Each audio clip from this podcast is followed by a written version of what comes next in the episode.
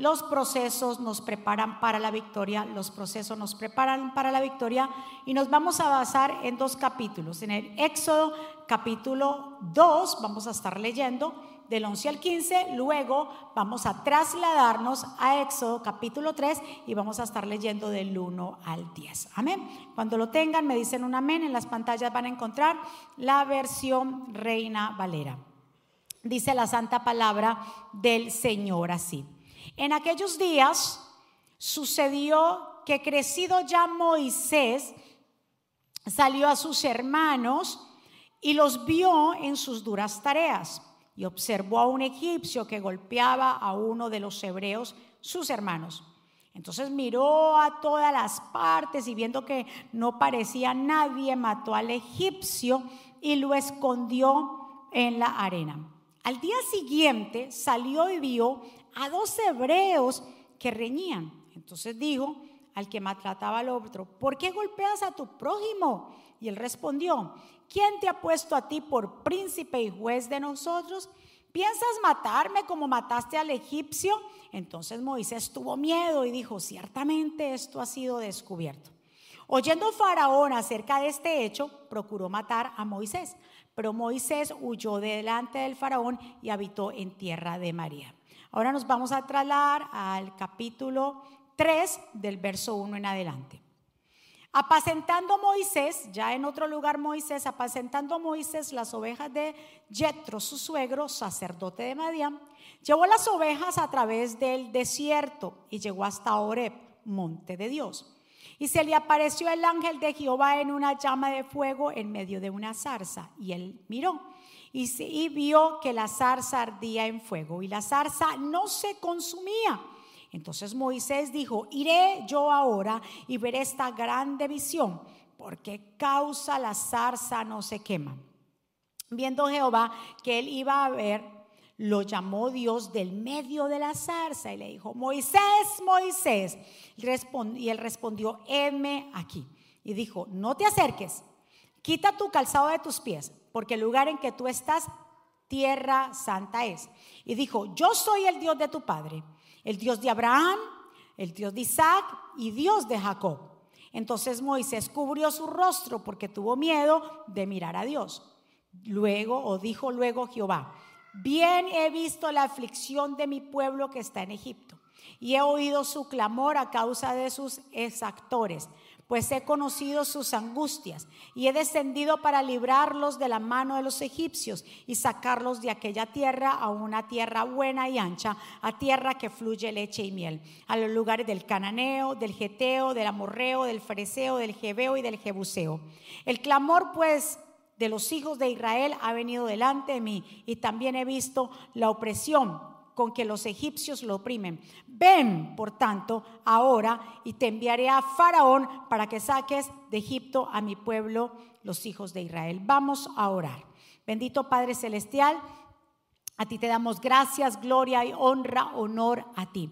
Hemos llegado en este día tus hijos Hemos, Señor, traspasado, Señor, a este lugar, hemos pasado por los atrios y hemos llegado a este santo lugar para adorarte, para exaltarte, Señor, pero también para recibir de ti ese alimento, el alimento espiritual, el maná que alimenta nuestra alma, nuestro espíritu, que transforma nuestra manera de pensar y así se transforma, Señor, nuestra manera de caminar y vivir. Yo me pongo a un lado para que tú te establezcas, para que pases un carbón encendido por mis labios no es palabra mía, sino palabra tuya y poderosa, Señor. Que seas tú obrando en cada vida y cada corazón, que te lleves toda distracción. Declaro que los corazones serán corazones, Señor, receptivos, mentes, Señor, dispuestas a recibir tu palabra. A ti siempre sea la gloria y la honra en el nombre poderoso de Jesús. Y todos decimos, amén. ¿Por qué leímos los dos capítulos? Porque yo les estoy enseñando o les quiero enseñar o les vengo a traer las dos partes o las dos caras de Moisés. Un Moisés en el capítulo 2, que lo vemos aquí queriendo hacer las cosas a su manera, a su manera. Él tenía buenas intenciones de ayudar a los hermanos hebreos que estaban siendo maltratados y oprimidos por los egipcios.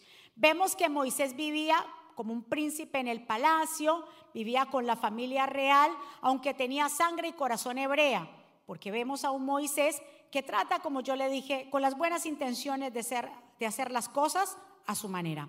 Lo vemos que él sale a visitar a sus hermanos hebreos. Él ya sabía que era hebreo, pero estaba viviendo como príncipe en Egipto. Y aunque sale a visitar a los esclavos hermanos hebreos, ve que uno maltrata al otro y cuando no se dio, cuando vio que nadie había puesto cuidado, dice que mató al egipcio, al primero que mató al egipcio que estaba maltratando al israelita.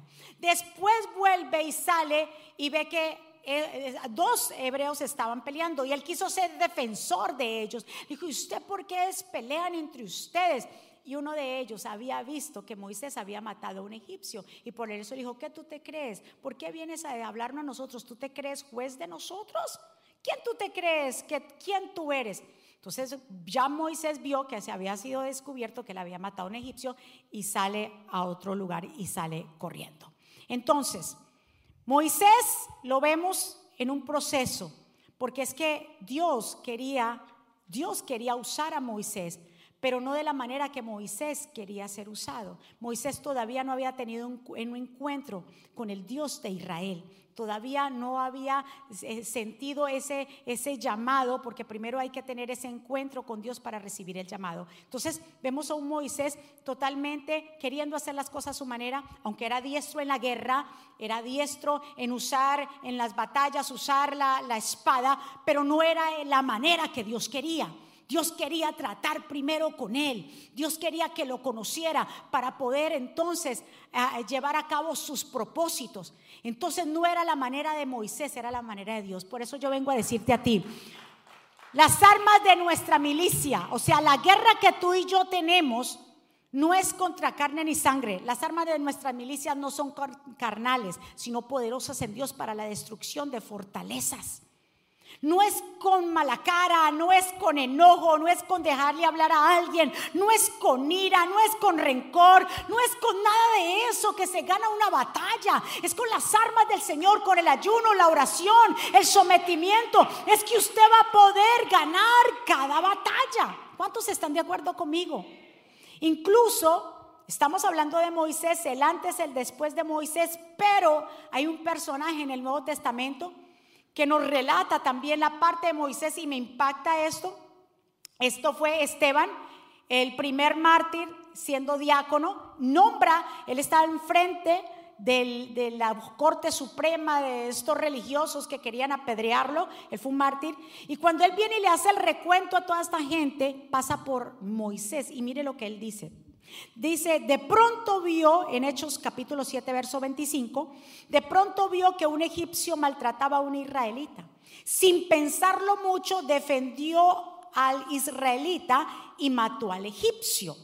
Moisés pensó, escuchen esta palabra clave aquí, Moisés pensó que los israelitas entenderían que Dios los libraría de la esclavitud por medio de él, pero ellos no pensaban que lo mismo. Dios mío, las buenas intenciones sin respaldo de Dios es un fracaso. Las buenas intenciones sin respaldo de Dios es un fracaso. Él tenía buenas intenciones. Déjeme defender a mi pueblo. Déjeme hacer las cosas a mi manera. Y no era la manera de Moisés. Era que Dios primero quería procesarlo. Era que Dios primero quería tratarlo. Porque de la manera que iba Moisés no iba a poder sacar al pueblo hebreo de Egipto. De esa manera no. Y hay cosas que Dios permite que pasemos por procesos. ¿Para qué? Para hacer de nosotros una transformación, porque si tú y yo seguimos de la manera de nosotros, nuestro matrimonio no va a funcionar. Si seguimos de la manera de nosotros, no vamos a poder criar a nuestros hijos. Si seguimos a la manera de nosotros, no vamos a poder ver los propósitos. Por eso es mejor que sea la manera de Dios, porque a la manera de Dios, entonces todo progresa y vamos a tener éxito en todo lo que nosotros hagamos. ¿Cuántos están de acuerdo conmigo? Vamos a tener éxito en lo que nosotros hagamos. Me, gusta esta palabra porque dice, Moisés pensó que los israelitas entenderían que Dios los libraría de la esclavitud por medio de él, pero ellos no pensaban en lo mismo. Entonces, por más buenas intenciones que tengamos, tenemos que ser preparados por Dios y esperar su dirección. Moisés no hubiera logrado nada sin Dios. Entonces, Dios permite los procesos. No es como usted y yo pensemos, sino como Dios lo disponga. Saben que Dios es un Dios de orden, que primero nos prepara. ¿Y sabe cómo nos prepara? Porque Dios te está preparando a ti, a mí. ¿Cuántos están de acuerdo conmigo? Dígale a su vecino, Dios te está preparando. Y usted sabe que la manera de Dios prepararnos a ti, a mí, es pasándonos por procesos. ¿Sabías tú eso? Es la única manera. Es como todo en, este, en esta tierra. Se tiene que pasar por procesos para poder ver un resultado de algo. Y me gusta muchísimo y quiero compartir la definición de proceso, porque a veces proceso pensamos que es para paralizarnos, pero la definición del diccionario nos da otra vislumbre completamente diferente. La palabra proceso significa, es un sustantivo que se refiere de un modo general a la acción. Escuche, proceso se dirige a la acción de ir hacia adelante. Proviene del latín procesus, que significa avance, marcha, progreso, desarrollo. O sea que si estás pasando por un proceso, pasaste por un proceso o vamos a pasar por un proceso, no es para retroceder, no es para quedarnos quietos, sino que el proceso nos ayuda a nosotros a avanzar. Poderoso es Dios. ¿Cuántos están pasando por un proceso? ¿Cuántos ya hemos pasado por un proceso? Y de verdad que vamos a seguir pasando por un proceso.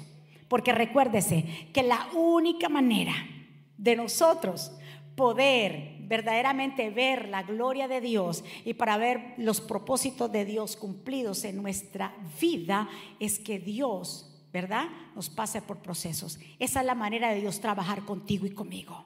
Pasarnos o permitir que pasemos por procesos. Diga conmigo, ese es mi entrenamiento. Es que no hay otro. El mejor entrenamiento son los procesos. Moisés tuvo que ser procesado. Haga de cuenta como las semillas.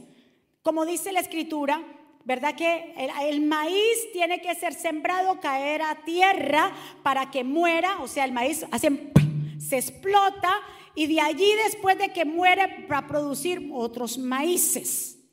Es igual la naturaleza. Para poder que haya una planta, alguien tuvo que plantar algo, ese frijolito tuvo que ¡pum! explotar y luego vemos cómo le salió una raicita y otra raicita se vuelve y desde ahí viene y surge qué? Un árbol. ¿Vemos el proceso? Claro que vemos el proceso completo para poder que haya una planta. No hay diferencia entre ti y mí tampoco. Vamos a pasar, recuérdese, la única manera de nosotros poder llevar a cabo los propósitos de Dios para que Dios haga cosas grandes con nosotros es a través de qué? Los procesos. Entonces, si vimos la definición de proceso, el proceso no es para qué. Yo quedarme como paralizado. Dice que proceso es avance. El proceso es avanzar hacia allá, hacia adelante. Es como igual que la gestación de un bebé. La mamá primero empieza como algo pequeño y de ahí viene totalmente el desarrollo del feto y va desarrollándose hasta que llega a los nueve meses y la mamá da luz. Pero todo eso es que un proceso. Pero entonces el proceso también tiene su final. Y son ciclos que vamos pasando, pero en medio de esos ciclos y de esos procesos, Dios está trabajando para formar algo poderoso en nosotros. ¿Cuántos están de acuerdo? Los procesos y las victorias vienen de la mano. Repito, procesos y victoria vienen de la mano. No podemos obtener la victoria sobre algo si no pasamos por un proceso antes. No puede haber victoria. Hay gente que dice, yo, ¿cómo le va hermano? De victoria en victoria, de gloria en gloria, gloria a Dios. Pero para tú decir que vives de victoria en victoria, de gloria y gloria, quiere decir que has pasado por proceso y proceso. Porque la única manera de tú decir yo soy victorioso es porque pasaste por un proceso. Diga conmigo, los procesos son necesarios. En los procesos se llora. En los procesos uno piensa que va a morir. En los procesos uno piensa y le pregunta a Dios. Pero Dios te dice, yo estoy contigo en medio del proceso. Yo estoy contigo y yo no te voy a dejar solo ni nunca te dejaré. Y yo te daré victoria. Deja que yo haga algo hermoso en tu vida. Igual de la mariposa. ¿Cuántos han visto el proceso hermoso que se ve en la mariposa? La mariposa dice que hace un proceso de metamorfosis siendo el término que se usa referirse para la transformación. Metamorfosis significa transformación. Y la mariposa tiene cuatro etapas o cuatro ciclos para ya convertirse en una hermosa mariposa, pero el tercero es el más duro, el más un poquito más largo, que es cuando ya ese gusanito ya se mete a la crisálida, ¿verdad que sí? Al capullo. Y dice que ahí ella eh, se mete ese gusanito y comienza y, y en esa temporada se queda quieto. Dice que en esa temporada el capullo donde se encierra completamente, no hay alimento, no se puede alimentar, no puede ver luz, pero aunque mucha gente los ve, uno lo ve en los árboles y piensa que no hay vida, pero de entre ese capullo hay algo que tiene vida y se está formando, y se está formando las alas, se están formando las antenas, se están formando sus ojitos, y aunque la gente piensa que no haya vida, pero ahí hay esperanza, porque después de ese proceso tan duro, viene una mariposa que tiene alas hermosas, viene una mariposa que tiene colores hermosos, que se remonta. Así será con tu vida, pueblo de Dios. Así será si has pasado por un proceso. Serás como esa mariposa con colores hermosos que te remontarás hacia lo más alto, que llegarás a lo más alto y podrás decir, valió la pena el proceso. Yo, no sé con quién hablo yo aquí, pero Dios me ha estado hablando a mí. Todos necesitamos, no evite el proceso, el que evita el proceso evita la victoria. Oh Dios mío. El que evita el proceso evita la victoria. Déjese procesar por Dios. Es mejor los procesos tomados de la mano del Altísimo que estando allá afuera, porque ahí hay fracaso, pérdida, hay flagidez, hay tormenta, pero con Dios todo es posible. Dele otro aplauso fuerte. Eso es lo que Dios está haciendo con nosotros cuando pasamos por esos procesos, esos términos, Dios está formando. Y después de que tú pasas ese proceso, las personas pueden decir, ¿cómo lo hiciste? Te ves totalmente diferente. ¿Cómo lo pudiste lograr? Es que cuando pasamos por el proceso y Dios está en el asunto, salimos victoriosos. Salimos para qué? Para nosotros poder predicar, poder hablarle, como le dijo el Señor al apóstol Pedro. Pedro, cuando pases de todo esto, vas a testificar a tus hermanos. Así será con tu vida. Pero no brinque los procesos, no le pregunte a Dios, ¿por qué a mí? ¿Por qué esto? ¿Por qué a todo? En medio de esa mariposa, en esa crisálida, en ese momento, está ahí eh, la mariposita encerrada, pero se está creando, ¿qué? Algo hermoso. Se está creando un animalito que luego va a pasar, va a volar a lo más alto y va a tener esos colores que las mariposas tienen. ¿Y dónde se formó eso? En el capullo en la oscuridad, donde nadie vio, donde pensaba que había muerte. Así yo vengo a decirte, si estás pasando por un proceso, Dios te va a dar la victoria. Señor bendito Dios. Mi amado, mire lo que dice 2 Corintios 3, 18. Así que todos nosotros a quienes nos ha sido quitado el velo, podemos ver y reflejar la gloria del Señor el Señor, quien es el Espíritu, nos hace más y más parecidos a Él a medida que somos qué? Estamos aquí hoy. A medida que somos qué? Transformados a su gloriosa imagen. Somos transformados. ¿Qué es lo que Dios quiere de nuestra vida? Que a medida que vamos pasando por procesos, nosotros seamos transformados a su gloriosa imagen. A llegar a la estatura del balón perfecto, eso es un proceso para poder llegar ahí. Esto es mientras tanto estemos en esta vida, nuestra vida se va basando en procesos. Pero en todos estos procesos, Dios, si va con nosotros, somos más que victoriosos. Mi amado, si estamos hoy aquí es por su gracia y por su favor. Si hoy podemos estar aquí sentados, no es porque es un domingo más. No es porque yo tengo que ir a la iglesia o yo tengo que hacer esto. No tenemos que hacer nada. Todo esto es gracia y favor.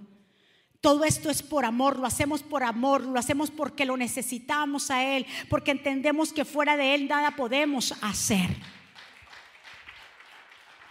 Ay, Señor bendito Dios, Dios quiere llevarnos a lugares más altos, a responsabilidades más importantes, pero si tú si no tenemos preparación para eso, ¿cómo vamos a hacerlo? Es que el proceso nos va a ir qué? Perfeccionando nos va a ir perfeccionando y nos va llevando de gloria en gloria. Es como cuando se va a aplicar para un trabajo y usted le dice, usted tiene que tener, saber todos los programas de oficina y usted ni sabe coger una computadora. ¿Le van a dar el trabajo?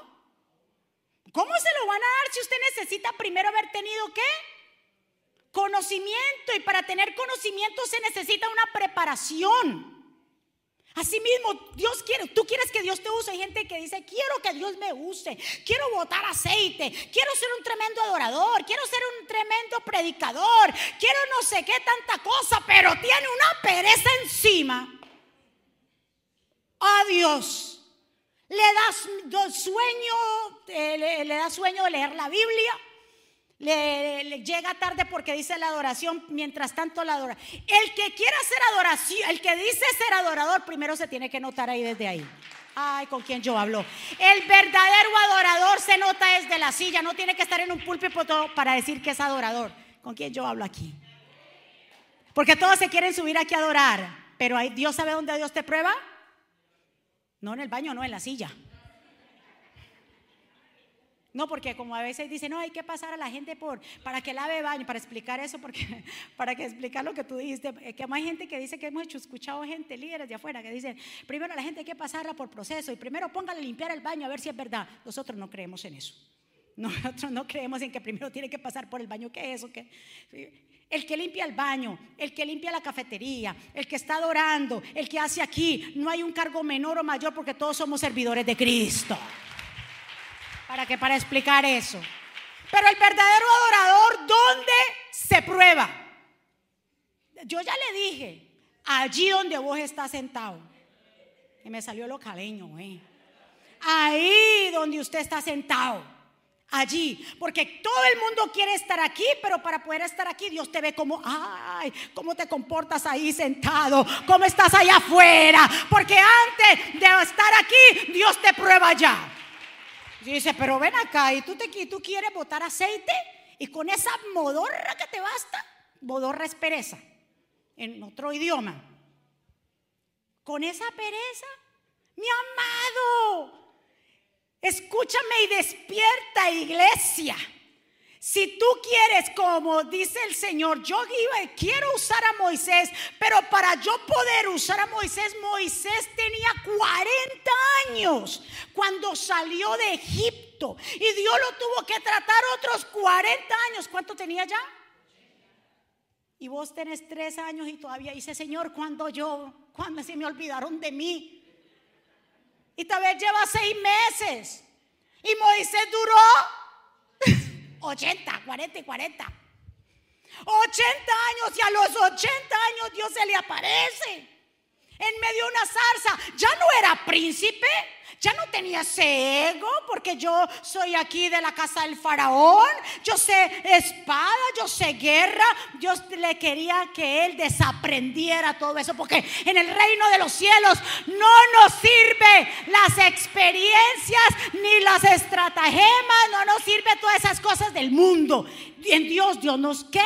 nos procesa, Él mismo nos prueba, Él mismo nos equipa, pero no tiene nada que ver con los de afuera con esas artimañas del mundo, es que no, porque yo me la sé, yo soy un tigre, yo me la sé.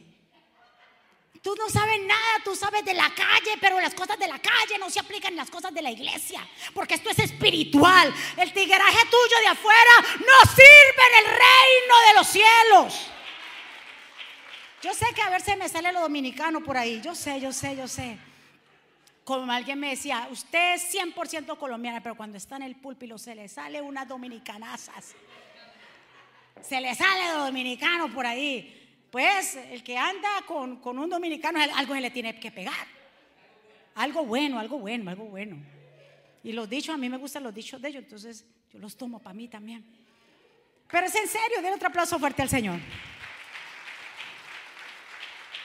Incluso cuando el Señor lo llama, él estaba, ya era pastor de ovejas, ya no estaba con una espada ni vestido de príncipe.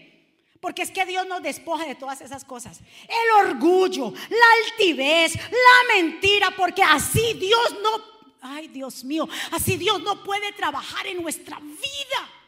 Dios no nos puede usar si seguimos trayendo todo ese bagaje del mundo. Por eso el Señor, cuando trató con Moisés y lo llamó desde una zarza, Moisés veía que había un arbusto que estaba, era seco, pero tenía una llama ahí al frente, pero que esa llama no consumía el árbol.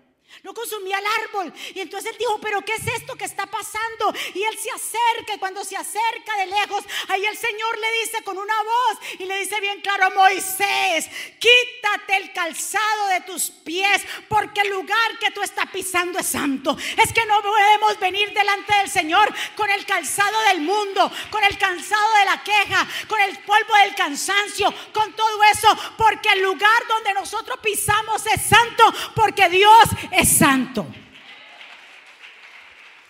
Uh, escúchame pueblo, vamos a ser sinceros con nosotros mismos.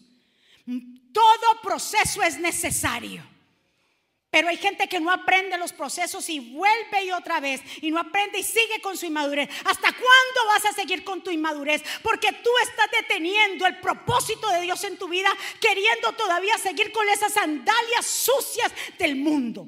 Y Dios te quiere usar y Dios quiere hacer cosas grandes de ti y Dios quiere hacer su propósito, pero hasta que tú no te despojes de esa mentalidad del mundo, de esa mentalidad de afuera, no vas a poder llegar a los propósitos de Dios. Dios tiene propósitos y Él cumple su palabra, pero siempre y cuando nosotros le demos paso a Él. Porque Dios no obliga a nadie. ¿Cuántos están de acuerdo conmigo? Dígale a su vecino, es necesario pasar por el proceso. Nos vamos a ir perfeccionando, según de Corintios 12:9. Pero él me dijo, te bastará con mi gracia, pues mi poder se perfecciona en la debilidad. Por lo tanto, gustosamente haré más bien alarde de mis debilidades para que permanezca en mí el poder de Cristo. Tremendo. Nos vamos a ir, ¿qué? Perfeccionando. Dios no busca perfección. La única, lo que vamos a estar ahí arriba, ya seremos perfectos, seremos transformados en otro cuerpo. Pero vamos hacia la qué? Perfección. Y para ir hacia allá tenemos que aprender a ser qué? Procesados. Entonces ya no diga, yo no evito el proceso, es necesario, porque después de cada proceso viene una victoria. Vamos, vamos, iglesia. Después de cada proceso viene una victoria y podrás testificar a tu gente, a tu vecino, a tus hermanos, a tu familia y le podrás decir, Dios estuvo conmigo y me ha dado la victoria. ¡Uh! Aleluya. Aquí hay fuego pentecostal. Señores, como preparó Dios a Moisés a fin de que fuera el hombre para sacar al pueblo hebreo de la esclavitud. ¿Cómo fue que Dios lo preparó a Moisés para que fuera el hombre indicado? ¿Cómo fue? ¿Fue de la noche a la mañana? ¿Fue a, nivel o a modo microondas? ¿Cuántos años? No, 80, 80. 40 ya y 40 acá. En total, 80. O se le quiere poner 40 si quiere para el, para juntar solamente en el desierto como quiera, pero fueron 80 que él tenía de edad para cuando fue. No fue la manera rápida, como le digo, hay gente que ya quiere que Dios lo use ya, y si no me usan ya, ya se olvidaron de mí, porque otro llegó y a mí no me ponen cuidado, porque no olvides eso, Dios lo está poco. Si sigue con esos comentarios, Dios lo está procesando. Dios lo está procesando. Y vuelvo y le digo, para poder llegar hasta ahí, Dios tenía que hacer algo con Moisés, porque recuérdese que Moisés tenía buenas intenciones al principio. Recuérdese que sí, decía, no, mis hermanos hebreos, y llegó y vio que uno, un egipcio estaba maltratando y ¡pum! lo mató. Uy, ¿verdad que sí? Tan fuertecito el muchacho y lo enterró. Y se fue y se fue. Al otro día volvió a ver la injusticia y los dos, otros dos hermanos hebreos peleando. Y ahí fue como jueces. Le dijeron, mijito, usted se cree que quién es usted. Usted acabó de matar uno y ahí se dio cuenta. No es a la manera tuya ni mía ni con tus estrategias, ni las mías, ni con tus ideas, ni las mías. Si queremos que Dios nos use, es a la manera de Él. Y por procesos. Y si no queremos aprender, los perjudicados, ¿quiénes somos? Porque vamos a dilatar. Y Dios decía, yo, había gente que estaba esperando esta profecía que se cumpliera de libertar al pueblo de Israel de Egipto. Había una profecía, pero Dios estaba preparando a Moisés. Y Dios te quiere preparar a ti. Diga conmigo, Dios me quiere preparar a mí. Pero déjate preparar. Porque vuelvo y le digo, todo empieza desde que llegamos a la iglesia. Si usted de los de que dice, como le digo, entra y, mira el, reloj y dice, ah, bueno, la adoración, si los de las once y media, porque son ustedes, el de las nueve le, hablo el de las nueve a usted. Once y media dicen, pero en realidad va empezando porque se termina siempre un poquito tarde. Eh, vamos llegando como a las doce y pico, así la adoración no es tan larga.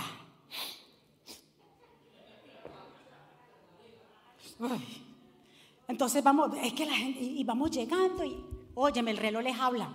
Entonces sí, entonces, y entonces ya cogemos unos 15 minuticos aquí que el pastor termine y ya salimos rápido. Yo me río porque yo digo, óyeme, pero ¿y qué es esto? Ayer estuvimos hablando del discipulado. Yo les invito que mañana o cuando tenga tiempo se meta al YouTube de nosotros y vea el discipulado de ayer. Estuve hablando de la Septuaginta, estoy hablando, bueno, para que, bueno, después les explico, pero usted en la clase lo ve, la Septuaginta, los, los 400 años de silencio. Y por qué el Señor dejó, eh, o sea, el último libro del Antiguo Testamento fue Malaquías y por qué Malaquías fue uno de los profetas eh, muy importantes del Antiguo Testamento. Le invito a que se, se vea el discipulado, está grabado. Y le contaba en el discipulado de eso, de que el Señor le decía al pueblo de Israel, yo prefiero que la casa mía se cierre porque he visto que la gente que llega, le decía al pueblo de Israel, me llegan con ofrendas eh, muchas, eh, si ustedes saben que al Señor se le ofrece lo mejor de lo mejor, ¿por qué me ofrecen animales enfermos? ¿Por qué me ofrecen animales cojos y, con defectos sabiendo que a mí se me ofrece? ¿Ustedes le harían a un rey, un príncipe eso? ¿Por qué si yo soy su padre, yo soy su rey? ¿Por qué ustedes hacen eso conmigo? Ya que ustedes no me quieren honrar, yo prefiero que mi casa se cierre. Yo decía, Dios mío, que Dios diga que prefiere que la casa de Él se cierre porque los que están allí no honran su nombre, es difícil. Eso da vergüenza y da pena. Y yo le decía hoy al Señor, Señor, acepta la adoración de todos aquí. Señor, que te demos lo mejor a ti. Que esta casa no se cierre porque los que están adentro no honran a Dios. Si usted es los de los que mira la hora y pone la hora, es que toda la iglesia, apenas llegue a la iglesia, lo primero que tiene que hacer es la adoración. No tiene que andar por ahí volenteando y esperando que a ver a qué hora. No, lo primero es la adoración. Si quieres que Dios te use, empieza por ahí. Empieza por adorar a Dios y dale lo mejor a Dios. Empieza a llegar temprano y darle lo mejor a Él. ¿Cuántos están de acuerdo conmigo? Procesos. Dios no se le escapa nada. Dios está viendo todo, nuestras intenciones, cómo nos comportamos, qué le estamos dando a Él, si le estamos dando la excelencia, lo que nos sobre. Procesos, y por eso ah, tenemos que pasar de proceso en proceso. Noé duró 120 años antes de que llegaran las lluvias. ¿Tuvo que pasar qué? Un proceso. Abraham esperó 25 años para ver a su Isaac. ¿Tuvo que pasar? Otro proceso. José esperó 13 años de todo ese proceso, pero me gusta porque cada vez lea hacia ahí Génesis capítulo 37 toda la historia de José, que cuando habla que José los llevaron a la cárcel, que José fue injuriado de, de ser un violador, en todos estos procesos Jehová estaba con José. Y sabe que en medio del proceso, como Dios estaba con José, dice que entonces el mismo Potifar dice, y, vio que José prosperaba en todas las cosas. ¿Tú quieres estar prosperando en medio del proceso? Que sea Dios en tu vida que sea Dios el centro, tu lugar de búsqueda, porque vengo a decirte, nadie más puede estar en nuestros procesos si no es Dios. Dios es que en medio del proceso nos separa, nos ayuda, nos adiestra. El mismo Dios cuando estamos pasando por esos momentos difíciles y nosotros nos encerramos en nuestro aposento, ahí está nuestra crisálida, ahí está nuestro capullo, que aunque lloremos, aunque vengamos delante de Dios diciéndole, Señor, yo no entiendo, pero en ti yo seguiré hacia adelante, entonces saldremos victoriosos y habrá una metamorfosis en nuestra vida y saldremos de ahí más brillante que el oro, porque el oro se prueba con fuego y ahí saldremos victoriosos para contarles a otros. Pero es necesario que de ahora en adelante no le pregunte a Dios ni siquiera, trate de evitar los procesos. ¿Cuántos están aquí? Dios prepara a los líderes a fuego lento y no en microondas. Más importante, escuchen este pensamiento, más importante que la meta esperada es la obra que Dios hace en nosotros mientras esperamos. Repito, más que la meta esperada, ¿verdad que sí? Es la obra que Dios hace en nosotros mientras esperamos. Es que en medio de esa espera, en medio de ese proceso, Dios está formando cosas dentro de ti que no, no podían haber sido formadas antes. Es dentro de esa prueba, es que Dios va a comenzar a desarrollar una habilidad que antes en ti no se desarrollaba, pero es en medio de esos momentos difíciles. Dice aquí en Efesios 4:11 que Dios va a perfeccionar a los santos para la obra del ministerio, por eso dejó los cinco ministerios. Miren esto, ya Moisés, ya un formado por Dios, lo nombra también, porque es que me gusta cómo Esteban habla de Moisés. Y dice aquí en Hechos 7:35, los israelitas rechazaron a Moisés, ¿verdad que sí lo rechazaron? Al principio, claro, dice, y, le dijeron, ¿quién ha dicho que tú eres nuestro jefe, nuestro juez? Pero Dios mismo lo convirtió en jefe y libertador del pueblo. Diga conmigo, ya no era la manera de Moisés. Es que Dios tuvo que tratarlo para que los demás se dieran cuenta que ahora sí Dios lo había enviado. No era con la fuerza de Moisés porque ahí lo rechazaron, pero cuando ya volvió ungido, cuando ya volvió diferente, cuando tuvo un encuentro con Dios, ahí se reconocieron que era el libertador. Así mismo va a ser. Cuando tú te metas con Dios, el mismo Señor te va a ir promo, ay Dios, te va a ir promocionando. Pero mientras tanto sigas en lo tuyo y en el enredo de tu vida, no va a pasar nada. Te vas a quedar ahí días, años, meses, semanas, no va a pasar nada. Pero hasta que usted no se sacuda, hasta que usted no se quite esas sandalias, entonces no va a poder ver lo que Dios va a hacer contigo. ¿Cuántos quieren ver ese propósito? Y en medio de ese propósito es la transformación. Mire lo que sigue diciendo. Esto es lo que hizo por medio, lo dijo por medio del ángel que se le apareció a Moisés en el arbusto, con milagros y señales y maravillas. Moisés sacó de Egipto a su pueblo, lo llevó a través del mar de los juncos y durante 40 años lo, lo, lo guió por el desierto. Y fue Moisés mismo quien le anunció a los israelitas, Dios elegirá uno de nuestro pueblo para que sea el profeta como yo. Ese fue el que cumplió el propósito que se había dicho antes que Dios iba a enviar a un libertador. Pero tuvo que primero qué? Procesarlo, dejarlo. La vida de Moisés se divide de 40 en 40, 40 en Egipto, 40 en el desierto guiando las ovejas y 40 en el desierto con el pueblo de Israel. ¿Duró cuántos años? 80, pero el muro como de 120. ¿Ve? Pero en todo esto, Dios estaba actuando en él. Dios va a seguir actuando en tu vida y en mi vida. Y algo muy importante que quiero que usted sepa en esta mañana y se lo lleve, que Dios está en medio de los procesos. En Génesis 39, hablando de José, dice, ahora bien, el Señor estaba con José y las cosas le salían muy bien. Mientras José vivía en la casa de su patrón egipcio, este se dio cuenta que el Señor estaba con José y lo hacía prosperar, ¿qué? En todo. Porque los procesos, recuérdese que los procesos no son estancamiento, ni los procesos son de retroceso, sino para qué? Para avanzar. Cuando Dios quiere perfeccionarnos en el lugar correcto, pasamos por los procesos necesarios, como la reina Esther, ¿verdad? En Esther 4. La reina Esther fue anteriormente Hadassah, su nombre hebreo Hadassah, y la reina Esther eh, era eh, huérfana de padre y madre. Ella se quedó eh, su primo eh, Mardoqueo la crió, pero vemos aquí después que mandan a buscar a todas las doncellas jóvenes vírgenes porque el rey se había quedado sin esposa. Ustedes conocen la historia, que ella no se quiso presentar delante del rey, entonces el rey la tuvo que echar, entonces el rey se quedó sin esposa y había que buscarle una esposita al rey. Se llevaron todas las jovencitas para el palacio. Pero Dios estaba en medio de ese proceso desde que Esther había, antes de nacer Esther, ya Dios la estaba preparando. Era necesario toda esa preparación de haberse quedado sin padre y sin madre, de que su primo la criara, ahora llevada como una jovencita sin saber si, su gente, arrancada del seno familiar para llevarla a un lugar que ella no conocía, para ser esposa de una persona que no sabía y sobre todo un rey.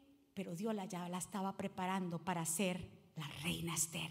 ¿Y para qué? Para que en ese mismo momento ella estuviera allí y cuando viniera el edicto que iban a matar a los judíos, ella pudiera interceder por su pueblo.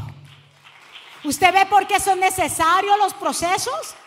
Dios sabía que ella tenía que estar allí, porque dijo, póngase en ayuno, eh, pongámonos en silicio por nuestro pueblo, para yo poder hablarle al rey de este siervo Naamán, de este hombre Naamán. Dios la tenía preparada, Dios te ha preparado para este tiempo. Y a través de lo que mi testimonio como persona, yo ya entiendo por qué tantas cuestiones desde pequeña con mi vida, por qué mis padres se tuvieron que morir, por qué pasé todos los procesos desde pequeña, por qué tuve que sufrir tanta depresión y tantas cosas que sufrí. ¿Por qué? ¿Para qué? Porque el Señor en medio de todo eso, yo estaba en esa crisálida, yo estaba en ese capullo. Esa Mónica que veían ahí, que tal vez decían, esta niña se va a morir, esta niña no va a hacer nada, esta niña se va a quedar sola, esta niña es una amargada. Dios estaba haciendo algo en mi vida, me estaba formando como lo está formando, está formando a ti. Pero yo le dije al Señor, aquí estoy, me rindo a ti, yo, yo no quiero hacer nada, nada, nada que no tenga que ver contigo. Yo te sirvo todo, todo lo que tengo, porque todo es tuyo. Te dedico mi vida, mi juventud. Lo más lindo, como yo le decía a los jóvenes, es que usted le dediquen su juventud al Señor. Yo le entregué mi vida desde los 23 años, tengo 47 y quiero seguir hasta viejita sirviéndole a mi Señor hasta que el Señor me lo permita, porque yo no quiero nadie de afuera, no me interesa, porque cuando tú tienes un encuentro con el gran yo soy, todo lo de afuera ya no te interesa. Cuando tú realmente has tenido un encuentro con el de arriba, las cosas de afuera no te llaman la atención. ¿Cuántos están de acuerdo? Ya no te llaman absolutamente la atención. Si hay una lucha, como decía el pastor, hasta que nos muramos, esa lucha, esa lucha se va a acabar, pero hay una lucha entre la carne y el espíritu, pero vamos siendo procesados y a medida que vamos siendo procesados también vamos madurando. Que para los que de pronto unas cosas les son difíciles, ya para los que hemos madurado decimos, no, yo ya sé que por ahí no me meto, ¿no? yo no, porque vamos a ir madurando y vamos a ir escalando. ¿Cuántos están de acuerdo conmigo? Por eso, aprendamos a entender a los que pasan por procesos. Y también aprender a que todos necesitamos pasar por procesos. Cuando usted ve a alguien que esté pasando por un proceso, no le tire piedras. Porque a veces somos medios crueles. Si los niños en las escuelas son crueles, los adultos en las iglesias son crueles. Apúntelo ahí. Los niños son crueles en las escuelas, ellos no tienen filtro. ahí viene ese calvito. Los niños son así. Los niños son así y son crueles. Pero los adultos dentro de una iglesia son crueles. Y cuando ven a un hermano caído, en vez de levantarlo, rechazan, lo juzgan. En vez de levantarle las manos y darles un abrazo, sin preguntarles por qué, lo aplastan más. Por eso cuando veas a alguien en el proceso, no le tires piedras ni lo desvalorices, porque tú no sabes en quién se convertirá cuando pase esa temporada. Eso le pasó y ya con esto casi termino. Puede ser una serie que les podía hablar. Eso le pasó a David. Ya David, siendo ya rey de Israel, ustedes saben que él sufrió de un golpe de estado de su propio hijo. Su hijo quería tomarle el reinado. Entonces David cuando vio que su hijo quería tener posesión, porque él dijo, yo no quiero pelear con mi hijo, yo me voy de aquí, yo desocupo a, a Jerusalén, y se fue con ciertas familias. Dice que cuando David se va con ciertas familias, errante, no sabía ni para dónde iba, con lo necesario nada más, se aparece Simeí. ¿Qué tipo este? Simeí, ¿quién era Simeí? Simeí era digámoslo así, con el rey Saúl. Pertenecía a la misma tribu de Benjamín. Saúl era de, la tribu de Benjamín y era un hombre que era, digámoslo así, parte del, del, rol de amigos de Saúl. Entonces cuando David iba errante por ahí con su familia, Simeí se le aparece y comienza a tirarle piedras. Le dijo, ¿quién tú te crees? Tú que destronaste, tú que te metiste a ser rey y le comenzó a insultar y a hablar mentira. Entonces, claro, los soldados de David, la gente, sus escuderos y la gente con que andaba, matémoslo, hagamos esto, repréndelo. Y dice David, déjenlo quieto. Como quien dice, Dejen déjenme vivir el proceso, no nos defendamos. Usted cuando esté en proceso y cuando vengan a tirarle piedra, no se defienda porque pierdes tu tiempo. Recuérdese que después del proceso te vas a levantar aún más fuerte. Recuérdese de eso. Por eso cuando esté alguien pasando por un proceso, dígale, yo no le voy a tirar piedras porque yo no sé en quién se va a convertir después. Y dice, que David dijo, no, no hagan nada. Dejemos que quién sabe si Dios tendrá misericordia y en vez de maldición, el Señor me envía bendición. Y siguieron, ya ustedes saben la historia. Bueno, eh, sucedió que ya David regresa porque su hijo eh, Absalón ya muere, lo mataron. Entonces ya David regresa otra vez a Jerusalén. Y cuando ya, escuchen todos los años que ha pasado. Y cuando ya David estaba viejito, quien iba a ser el sucesor del trono, ¿quién era? Salomón.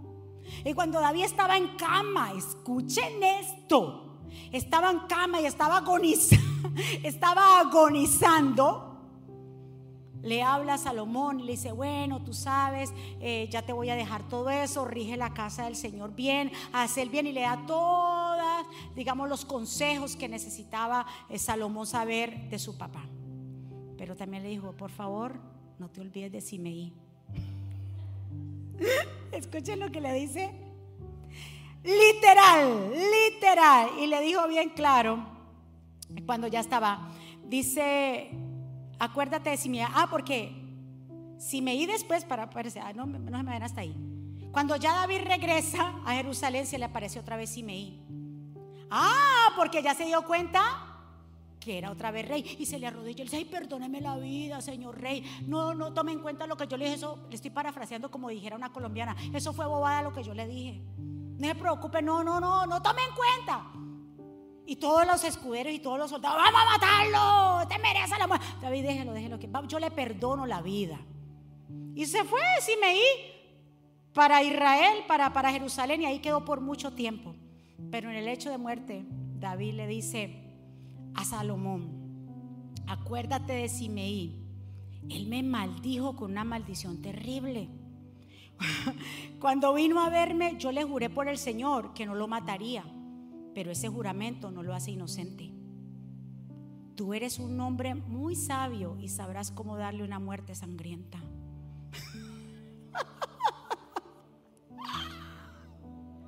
y yo dije, pero este David es terrible. Tú eres un hombre muy sabio, pero dale una muerte bien sangrienta. O sea, siempre cargó con, siempre cargó con quién? Con Simeí adentro. Siempre, ¿cuánta gente no andan con los Simeí ahí carcomiéndole? Cuando, espérate, cuando tenga la oportunidad. Y pueden pasar años. ¿Cuántos años duró David en el trono? 40. Y ahí tenía ese Simeí cuando le dijo a su hijo, dale una muerte sangrienta. ¿Cuánta gente anda así?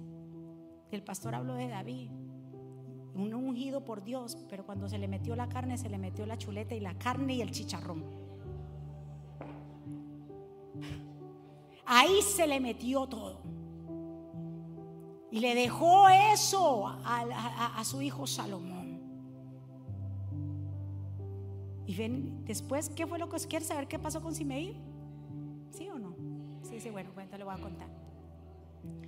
Ya se muere David y que Simeí queda, claro, pero la sentencia de Salomón le dijo, mira, yo no te voy a matar, pero tú quedas confinado a no salir de esta ciudad. Tú no sales. Si tú traspasas la puerta de Jerusalén, te mato. Sí, sí, sí, sí, sí, sí, sí, sí. Dice que un día le contaron a Simeí que uno de sus siervos se había ido para yo no sé dónde, se había llevado yo no sé qué cuántas cosas. Y Simeí desobedeció y para los que están durmiendo. Y salió pensando que nos iban a dar cuenta cuando le contaron a Salomón. Y Salomón, venga acá. Venga, mijito, que a usted yo le di una orden. Lo pillaron en seco. Y dice que ahí entonces sentenciaron a Simei y lo mataron. Por eso yo le digo, no le tire piedras a quien está pasando por proceso porque tú no sabes quién se va a convertir después. No desenmerezca ni desvalorice a los pequeños que están creciendo. Ayúdelos a crecer. Ayude a crecer a los pequeños. No desvalorice nada de lo que los demás hagan. Porque tú no sabes quién se va a convertir. En tu empresa, si hay alguien que usted dice, y ese es más cansón, tan lambón con el jefe, trátelo bien. ¿Se sabe qué es lambón? Sí, estamos, la persona que es chupamedia, eh, con todos los, todos los dichos que en sus países, que es todo así, tan lambón con el, jefe. Cuidado, porque ese lambón puede tomar el, el sitio del jefe y te luego te bota, no, te bota, te bota, te bota, te bota. Cuidado, porque el que tú crees, ese Dios lo está levantando también para formarte a ti. ¿Cuántos están de acuerdo? Los procesos son necesarios porque nos forman y nos transforman. Diga conmigo, me forman y me transforman. Como la mariposa, como el bebé, como la planta. Pero no te vas a morir en ese proceso. Vas a ver la gloria de Dios. Pongámonos de pie. Levante sus manos hacia el cielo en esta mañana porque quiero orar por tu vida. Levanta tus manos. Quiero orar por las vidas que están aquí hoy, por las vidas que están allá hoy. Quiero orar por ustedes.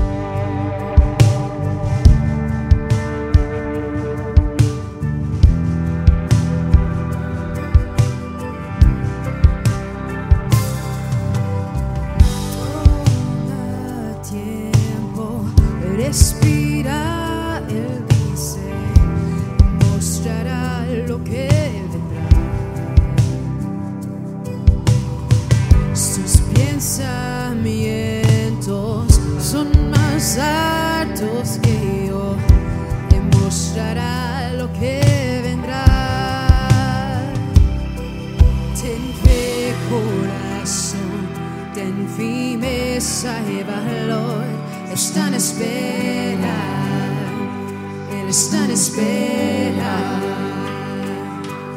Confía en Él y el triunfo podrás ver. Él nunca falla,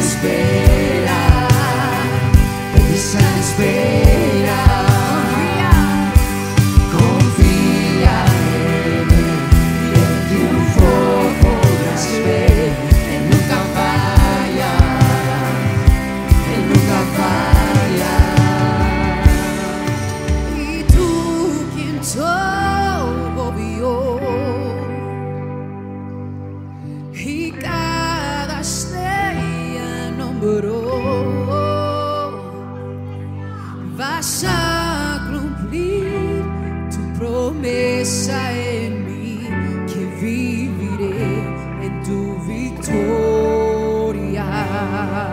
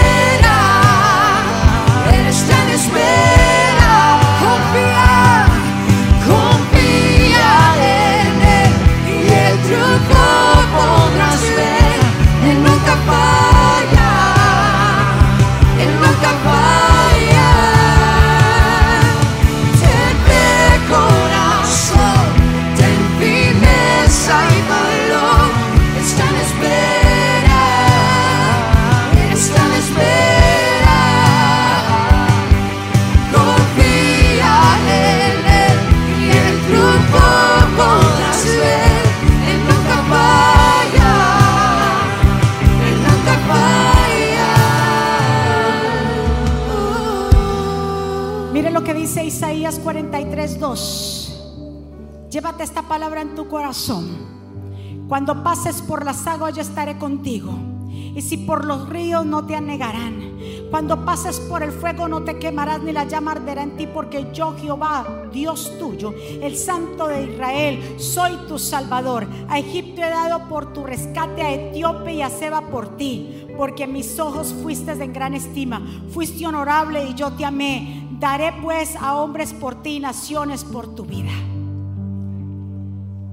Dice Dios, yo entregué a naciones por tu rescate. Cuando pases por las aguas, vamos a pasar por las aguas, vamos a pasar por el fuego. Pero dice, yo estaré contigo. Quiero orar por ustedes, Padre, en el nombre de Jesús. Mira tu pueblo que está aquí y el pueblo que nos está viendo allá. Que si alguno de ellos está pasando por un proceso, te pido, Señor, sea familiar, sea en la finanza, sea de su salud, sea cual sea el proceso, que tú los ayudes a pasarlo en victoria para que puedan testificar. Te pedimos, Señor, que tú nos fortalezcas en cada proceso y etapas de nuestra vida. Señor, tú estás formando en nosotros, estás haciendo una transformación en nosotros, una metamorfosis, un cambio, Señor. Porque, Señor, llevaremos o iremos de gloria en gloria, en victoria en victoria. Testificaremos de ti, Señor. Gracias por tu pueblo. Fortalece a tu pueblo. Señor, que su corazón, Señor, salga de aquí fortalecido. Que tú rompas cadenas. Que los yugos, Señor, se pudran y se rompan. Si hay alguien que ha venido con carga, Señor, que esa carga hoy sea quitada. Que tú rompas, Señor, deshagas todo espíritu, Señor, de enfermedad en el nombre de Jesús, de depresión, de melancolía, de tristeza. Declaro, Señor, hogares victoriosos, jóvenes entregados a ti con pasión, Señor. Padre, gracias por los procesos, porque en ellos, Señor, Padre, tú estás formándonos, Señor, y podemos ver tu gracia, porque en medio del proceso podemos conocerte, porque Moisés te conoció en ese desierto, porque Moisés te conoció ahí en ese lugar donde no había nadie, fuiste tú el que lo llamaste. Así, pueblo del Señor, es Dios que te ha llamado a ti. Y porque Dios te llamó, Él te prepara. Y si Dios te prepara, te pasa por procesos. Porque serás una tierra santa. Porque serás un hombre y una mujer diferente. Porque serás un hombre y una mujer que serán sal de esta tierra. Padre, gracias Señor por tu pueblo. Sellamos esta palabra en cada corazón. Si alguien aquí o alguien allá que quiera abrir el corazón al Señor, que quiera reconciliarse con Jesús, yo te invito a que hagamos juntos esta oración. Que repitas conmigo, Señor Jesús, yo te doy gracias por mi vida. Yo te doy gracias por tu salvación. Te entrego mi vida y mi corazón. Reconozco que soy pecador y que necesito tu perdón. Reconozco que tú eres el Mesías, el Hijo del Dios viviente. Te entrego mi vida y mi corazón, te entrego todo a ti, mi familia, Jesús. Yo me arrepiento. Gracias por tu muerte y por tu resurrección. Dile gracias, Padre, por enviar a tu Hijo Jesucristo. Gracias, Jesús, por haber enviado al Espíritu Santo, el Consolador. Te entrego todo a ti escribe mi nombre en el libro de la vida en el nombre de Jesús. Denle un aplauso fuerte al Señor. ¿Quién vive? Y a su nombre. ¿Cómo está el pueblo de Dios? Revestidos. Muy bien, así que ya nos vamos. Nos vamos a despedir. Muchísimas gracias por estar aquí. Oren por sus pastores.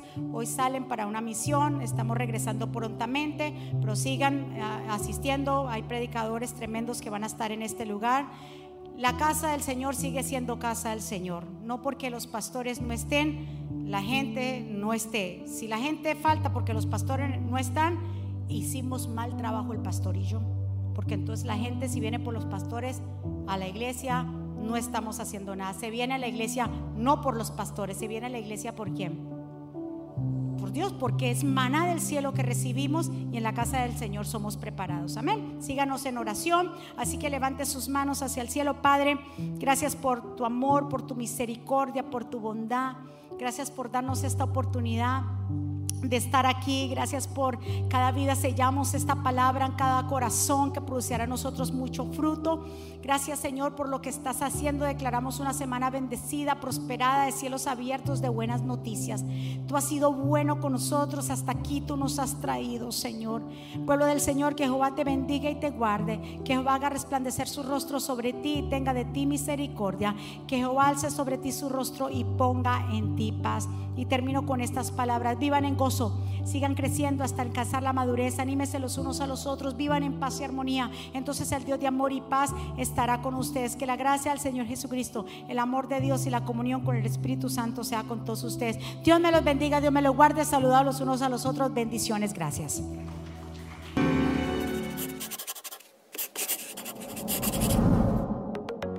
¿Quieres estar al día con todos los eventos de la pastora Mónica Jaques y Ministerio Jesucristo Vive? Ahora lo puedes hacer introduciendo la aplicación Mónica Jaques, ahora disponible en la tienda de aplicaciones de Apple y Google. Es muy fácil de usar y contiene un menú útil y de acceso rápido. Ahora podrás acceder al último libro de la pastora Mónica, eventos, palabras de fe e incluso comunicarte con nosotros vía chat. También puedes seguirnos en Facebook, Instagram, Twitter y YouTube para ver servicios de poder en vivo y recibir reflexiones, palabras de aliento y mensajes diarios.